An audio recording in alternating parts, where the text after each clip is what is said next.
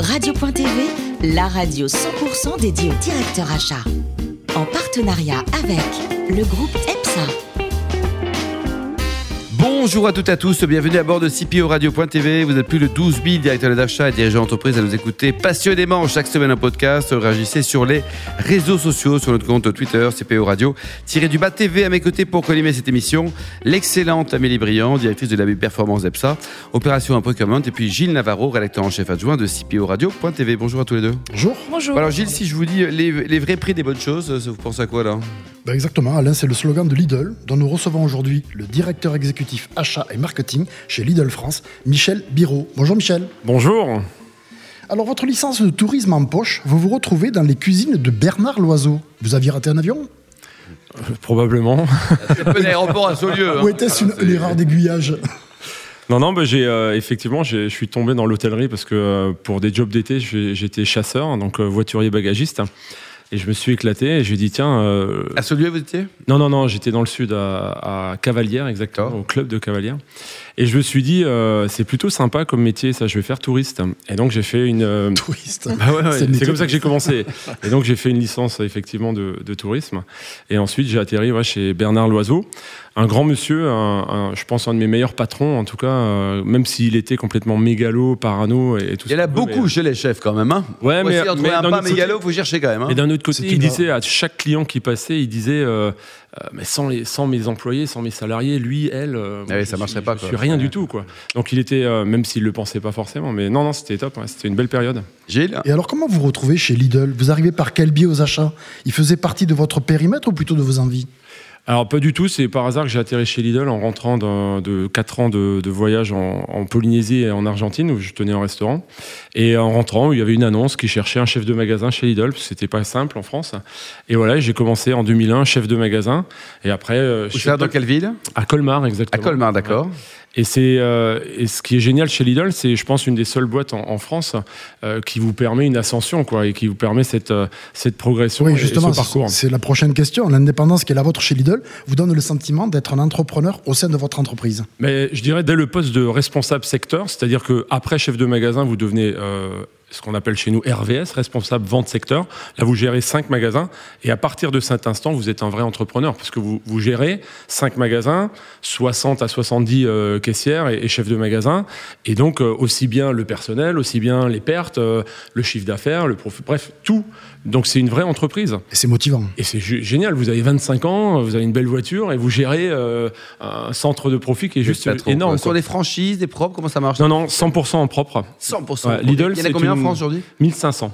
1500 sur l'ensemble du territoire, quoi. Sur l'ensemble du territoire, 1500 magasins. Et, euh, et la taille moyenne, en général, c'est combien Alors aujourd'hui, euh, on est sur 1400, 1500 mètres carrés. Ah, quand même. On vient de loin, on était plutôt sur 600 il y a encore 5 ans en arrière ou 7 ans en arrière. Et en 2012, on a vu que le modèle on a vu pardon le modèle du hard qui était clairement en déclin. C'était pas un modèle qui était adapté pour la France. Et notre euh, unique actionnaire, le fondateur, a eu cette euh, euh, intelligence, j'ai envie de dire, de, de, nous dire, ben, il faut que chaque pays s'adapte à son marché. Et c'est ce que nous avons fait à partir de 2012. On a complètement changé notre fusil d'épaule. 100% de lait français, 100% de bœuf français. Enfin, aujourd'hui, on a plus de 72% de produits made in France dans, nos, linéaires. Et voilà, on a changé, on, s'est mis à la communication. Hein. Avant 2012, il faut savoir qu'il n'y ah, avait rien. Bah, il n'y avait pas de service com, il y avait euh, le service marketing, c'était euh, cinq personnes. Voilà, aujourd'hui, on est une vraie équipe et, euh, et on communique. Ça rame dans le même sens. Et ça marche très bien, l'image est formidable. Gilles? On, avait, on a envie de dire bravo Michel Biro, parce que lorsque vous êtes arrivé dans le groupe allemand, Lidl était le 15e des grandes, des grandes distributions en France, et vous êtes aujourd'hui le numéro 2. C'est grâce à vous? Non, c'est pas grâce à moi. Moi, je fais rien. C'est les équipes. Comme Monsieur Loiseau, c'est une équipe. Hein. Exactement, c'est une grande équipe derrière de, professionnels. Moi, moi, je ne suis que le chef d'orchestre, un des chefs d'orchestre. Hein. on est plusieurs dans le Comex. Et, euh, voilà. Mais euh, non, c'est euh, on, est numéro 2 dans dans la côte d'amour des Français. Et, et ça, c'est à force de. C'est important. Ouais, c'est très important. Mais, mais ce qui est encore plus important, c'est facile aujourd'hui de faire rentrer des gens dans le magasin, parce que vous dépensez un peu d'argent en publicité, en marketing, et vous les faites venir.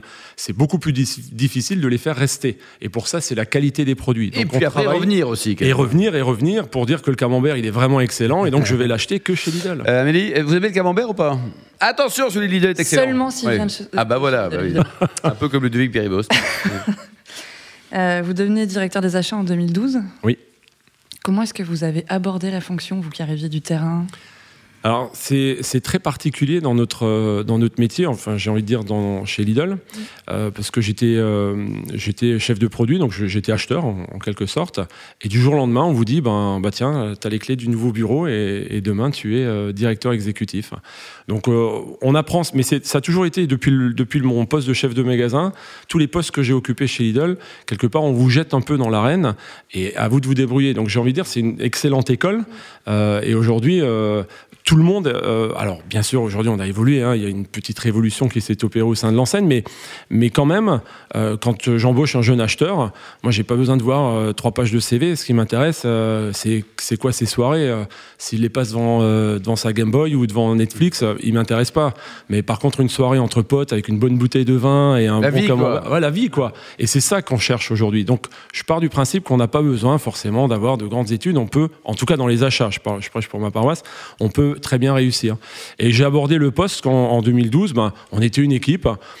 On s'entend aujourd'hui, euh, sept ans après, euh, super bien. Et, et je pense que c'est ça qui fait notre force. On est une équipe très dynamique, très motivée. Et voilà, et on, on se lève tous les matins avec la banane et on, et on a envie de bosser. Quoi. La banane et le camembert, décidément, à la mairie. Bon, Alors justement, vous leur donnez quoi comme mandat à vos équipes? C'est quoi leurs objectifs? Bah, c'est avant tout, euh, on, on a deux, j'ai j'ai envie de dire, on a deux mots d'ordre. C'est la simplicité et le pragmatisme. Ça, c'est ce qui gère notre quotidien. Parce que quand vous rentrez dans une complexité, comme certains de mes confrères, sans les nommer, ça devient aujourd'hui compliqué. Il faut rester simple. Entre un acheteur et moi, il y a, y a rien. Il y a, y a deux, deux portes, c'est tout. Donc euh, on est sur le terrain, euh, tout, le COMEX, on est euh, du mardi au vendredi en magasin, parce que c'est le magasin qui fait, qui fait notre résultat. Et donc, si on n'est pas des hommes de terrain, si on n'est pas, et s'il n'y a pas cette simplicité et donc action-réaction, bah, on, on se perd dans la complexité et, et si vous vous perdez, bah, vous, Mm. vous mourrez quoi. Mais justement, c'est intéressant ce que vous dites parce que le- il y a 1500 magasins, donc 1500 directeurs de magasins. Oui. Donc ça fait 1500 On gueule. clients internes. Oui. Comment on fait pour satisfaire tout ce petit monde? C'est hyper centralisé. Tout est décidé au siège. C'est-à-dire que si demain vous êtes euh, directrice de magasin chez Lidl, vous avez votre cha- chacun a son poste, a son périmètre d'action où il est totalement autonome. Donc chez vous, ça sera bah, la tenue du magasin, euh, la propreté du magasin, l'amabilité en magasin, mais tout le reste, les prix, où est, où est positionné telle bouteille ou tel produit, tout est décidé au siège. C'est hyper centralisé. Donc ça a des avantages, ça a quelques inconvénients, d'accord, mais ça a beaucoup d'avantages dans la réactivité. Si je décide parce que mon marché concurren- concurrentiel vend ma bouteille de, sa bouteille de lait 2 centimes moins cher que moi, si j'appuie sur le bouton à Tout le monde 18 heures, baisse. tout le monde baisse. Les 1500, c'est pas que tout le monde baisse, c'est que c'est automatique. Les 1500 magasins baissent dans la seconde. Tout est centralisé. Et c'est ça, c'est une grande force. Il y a quelques petits inconvénients, mais rien, rien de très grave. Je suppose qu'il y a eu pas mal d'efforts euh, autour du digital qui a pu être fait. Il y a, le digital, c'est forcément l'avenir. Donc aujourd'hui, on, on a ouvert notre. on a commencé par le digital avec le voyage en 2017, euh, qui performe aujourd'hui. On est très très satisfait. Il y a plus de. C'est quoi, c'est Lidl Voyage ça? Lidl Voyage, lidl-voyage.fr. Et euh, vous pouvez partir, euh, il y a plus de 200 destinations à des prix euh, très très compétitifs. Et euh, au début, c'était c'est toujours compliqué au début parce que les gens, euh, ils ont beaucoup d'a priori et il y a encore beaucoup de Français qui ont des a pri- a priori sur, sur l'enseigne. Mais finalement, quand les tour opérateurs voient la, la communication qu'on fait autour du voyage, on, on édite quand même 12 millions de prospectus par semaine. Énorme. On a deux euh, spots télé par semaine. Donc tout ça, ça intéresse les tour opérateurs. Et donc, ils nous sollicitent pour vendre leur voyage. Et on a continué, pardon, avec le vin, lidl-vin.fr. Donc vous n'avez plus besoin d'aller en magasin ou dans des, euh, chez des cavistes. Vous tapez lidl-vin.fr et vous commandez votre vin et en moins de 4 jours, il est euh, à votre domicile. Combien de bouteilles de champagne vous passez chaque année ou de, ou de vin au sens large? C'est plusieurs Et, Ouais, c'est plusieurs centaines de millions. Ouais, centaines de Euh, ben, rien que pour l'export, je peux vous donner le chiffre. On achète chaque année 60 millions de bouteilles de vin français juste pour nos copains à l'Europe, dans l'Europe. Ouais, c'est quand même énorme. quoi. Donc tous les clients de France vous aiment beaucoup. Oui, Michel, ils vous de aiment plus beaucoup. en plus. Ouais. Amélie Ouais, J'ai une dernière question qui concerne les achats indirects. Oui. Vous faites partie d'un groupe, vous êtes le deuxième pays derrière l'Allemagne. Oui. Est-ce qu'il y a une grosse organisation achat Europe? Comment ça Oui. se passe? Alors il y a, en 2012, je vous ai dit, on a changé. Avant 2012, euh, 80% des achats étaient euh, centralisés au niveau international, en Allemagne. Aujourd'hui, la France achète plus de 60-62% des produits qui sont commercialisés en France et les autres pays, c'est à peu près euh, identique. En fait, euh, chaque pays a une compétence. Par exemple, un shampoing, on va pas l'acheter en France. D'accord Parce que le shampoing, le même shampoing est utilisé en Grèce, aux Pays-Bas, en France, en Italie ou partout en Europe. Donc ça fait du sens de massifier les volumes. Mm. Par contre, un camembert, qui mieux qu'un Français peut acheter un camembert ou une bouteille de, de, de Languedoc ou de Bourguignon ou de, Ouais, donc il y a une vraie compétence, quoi. Ouais. Exactement. Par contre, si demain Lidl France veut référencer des pâtes, eh ben le premier, la première chose que je vais faire, je vais appeler sûr. mon collègue italien et je vais lui dire bah tiens t'as pas des pâtes euh, de Ouais. telle et telle sorte et voilà. Donc ça c'est aussi une force. On est présent à travers 11 000 magasins dans l'Europe et Que on- en Europe, hein, aussi. Que en Il y en Europe. a pas en Asie, États-Unis pour l'instant. États-Unis, on a ouvert euh, les 100 premiers magasins. Sous la marque Lidl aussi. Tout à fait, Lidl, oui, oui, euh, du côté Washington. Et euh, donc 11 000 magasins en Europe. D'ailleurs, on exporte beaucoup de vin aux, aux États-Unis. Et donc, euh, euh, je disais que euh, cette force, c'est d'avoir ce réseau de 29 pays en Europe. Et on peut, enfin, c'est pas qu'on peut, on s'appelle toutes les semaines pour échanger. euh, Tiens, tu achètes combien tes œufs Et toi, ton fromage et voilà, voilà. Et chaque fait l'expérience, quoi. Mais alors, avec euh, Alibaba, Amazon, tout ça, c'est bientôt la fin, Michel. hein, vous êtes au chômage. Non. Hein. Pourtant, Non. vous êtes un type très bien, mais. euh, on Non, en France, en, France, euh, on a une chance euh, énorme, c'est qu'on est des fins gastronomes et que je pense, c'est mon avis, euh, jamais un Français n'achètera un camembert, pour reprendre l'exemple du camembert, sur Internet. hein, parce que le camembert ou le Munster, il faut le tâter, il faut le sentir, il faut. euh, Un peu comme le Moi- melon, le melon. c'est ou le melon, Ouais. exactement. Enfin, Ouais. moi, je n'ai pas acheté un melon sur Internet. euh, Je suis désolé. moi, je vais sentir le cul du melon. euh, Ah ouais. c'est essentiel, quoi.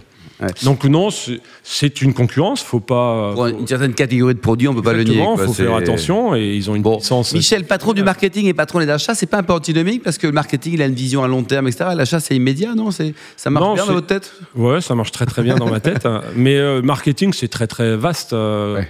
Et euh, avant, avant le marketing, on avait un grand service publicité et donc qui, euh, qui que était là vous avez intégré? Exactement, qui était là pour promouvoir le produit. C'est pour ça que le marketing au sens large est resté dans euh, le, le- dans, dans les achats. Quoi. Alors, le plus beau métier du monde, c'est patron du marketing, des achats ou pilote d'avion? Non, moi je suis euh, très très fier de mes équipes aujourd'hui et euh, très content de, de ce qu'on fait. Alors, une fois de plus, on n'est pas arrivé là où on, on avait prévu d'être. Donc il y a encore beaucoup de travail, sinon on s'ennuierait. Il faut tous les matins, euh, parce que la concurrence est rude en France. Il ne faut pas croire que les Inter, les Leclerc et, et consorts... Gens se- très très gentils, hein. ils sont, gentils. bon, gentille- ils sont très gentils, mais ils, ils- ils ne dorment pas, ils Ouais. s'endorment pas. Donc, on- bien au contraire, ils sont bien éveillés. Et donc, tous les matins, il faut, euh, il faut redoubler de vigilance et, et se réinventer et surtout avoir, je pense, un coup d'avance sur les autres. Donc, aujourd'hui, on est déjà en train de réfléchir. Les, les- la, la campagne des 30 ans, l'heure de goûter, tout ça, c'est pour nous déjà, même si c'est actuel pour les Français, mais pour mes services, c'est déjà du passé. Ouais. Et on travaille déjà sur ce qu'on va faire l'année prochaine. Michel, côté cuisine, il paraît que vous êtes le champion olympique de la blanquette de veau. Alors, comment vous la préparez Vous prenez une blanquette, vous prenez un veau, comment ça marche Non, j'ai la recette de Bernard Loiseau, Ah forcément. bah oui, forcément. Donc, euh, sans Ouais, crème. euh, eh oui, Ouais. Et, alors, et alors, côté vin, bon, vous êtes alsacien, donc forcément les vins d'Alsace qui sont excellents. Ouais. Et t'entends un petit cabardès aussi, non? Ouais, j'aime bien. Je suis pas très Bordeaux, euh, pardon pour les Bordelais, mais, euh, mais j'aime bien le Languedoc et, et forcément l'Alsace. Et pour terminer, donc vous souhaitez, euh, vous, à titre personnel ou Lidl, des, des causes caritatives, humanitaires, des, des belles actions? Oui, on travaille depuis maintenant euh, plus de 20 ans avec les Restos du Cœur et on est fidèle aux Restos du Cœur. Donc euh, on a mis en place euh, un- l'anti-gaspi, c'est-à-dire que on ne jette plus de fruits et légumes chez Lidl. Tous les soirs, le chef de magasin, comme n'importe quel consommateur, va faire la sélection et va enlever ce qu'il pense ne plus pouvoir vendre, ou que lui n'achèterait plus en tout cas. On constitue des cagettes de, de 5 kilos de fruits et légumes. Euh, on les vend 1 euro tous les matins dans les 1500 magasins et 50 centimes sont reversés au Resto du Cœur et on reverse chaque année à peu près 1,7, 1,8 millions d'euros au Resto du Cœur, juste avec cette opération-là, sans parler de, de tous les produits qu'on ne peut plus vendre qui, sont destinés au Resto du Cœur. Mais ce qu'on soutient surtout, c'est le monde agricole. C'est très important de le souligner. Euh, L'élevage, le lait, le porc, le bœuf, ils sont à l'agonie. Ah, Avec des contrats de... On fait des contrats tripartites en fait. On a lancé ça en 2015 parce que tout simplement on avait en 2014 4 millions d'euros de dégâts dans nos magasins parce que les, les paysans avaient euh, manifesté leur colère dans la, dans la rue et notamment sur les parkings de nos magasins. Et je me suis dit mais pourquoi dépenser 4 millions pour retaper mes magasins c'est quoi ça, quoi. ouais. et donc, en fait, on est allé au salon d'agriculture. Alors, c'était un pari un peu fou parce que. On, on- on m'a d'ailleurs traité de suicidaire. Euh, alors j'avais une douzaine de gardes du corps ce jour-là, enfin c'est neuf, jours, pardon, et euh, parce que c'était très chaud. Mais finalement, à force de discuter avec le monde agricole, euh, déjà les tensions s'apaisent et, euh, et, finalement on a trouvé euh, une solution tout simple, c'est de dire bah, on va leur donner 2 centimes. Ils demandent pas de rouler en Porsche, hein, Ouais, ils demandent ça, juste c'est 2 tout ou ça. 3 centimes de plus. Nous on se coupe pas les bras parce qu'on parle du lait, du porc et du bœuf, on parle pas de, des 492 000 agriculteurs français. Ceux qui sont le plus en difficulté, c'est l'élevage. Donc en, en donnant 3 centimes de plus dans le lait, bah, les gars ils sont derrière nous, ils sont aujourd'hui sur notre stand à distribuer leurs produits plutôt que de casser nos Oh, magasins. puis vous cassez d'autres magasins, en plus, ça vous arrange. Quoi. Merci. Merci Michel, Amélie et Gilles. Fin de ce numéro de CPO Radio.tv. Retrouvez tous nos podcasts sur le site CPO Radio.tv. Et Retrouvez notre actualité aussi sur le compte Twitter et LinkedIn. On se donne rendez-vous mercredi prochain à 14h précise avec un nouvel invité. Radio.tv vous a été présenté par Alain Marty.